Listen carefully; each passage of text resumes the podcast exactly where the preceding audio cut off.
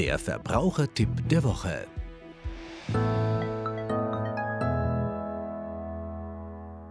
Es gibt im Prinzip vier Möglichkeiten, die ich habe, diesen steigenden Raten zu begegnen. Ich kann zum einen mit meiner eigenen Bank neu verhandeln und schauen, ob es da Spielräume gibt, die Rate wieder zu senken. Ich kann mir bei einer anderen Bank ein günstigeres Angebot suchen und mit dem Darlehen mit Sack und Back umziehen. Das nennt sich im Fachjargon Surrogation der Hypothek. Ich kann im allerschlimmsten Fall das alte Darlehen tilgen und mit einem neuen ersetzen. Hier allerdings kommen Kosten auf mich zu. Oder ich habe die vom Gesetzgeber geschaffene Möglichkeit, den variablen Zinssatz gegen einen fixen zu tauschen.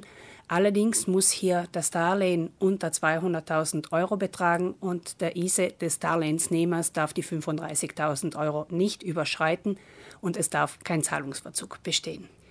Die Bankenvereinigung ABI hat dann noch eine fünfte Möglichkeit in den Raum gestellt, nämlich die Raten zu senken, indem man die Laufzeit verlängert.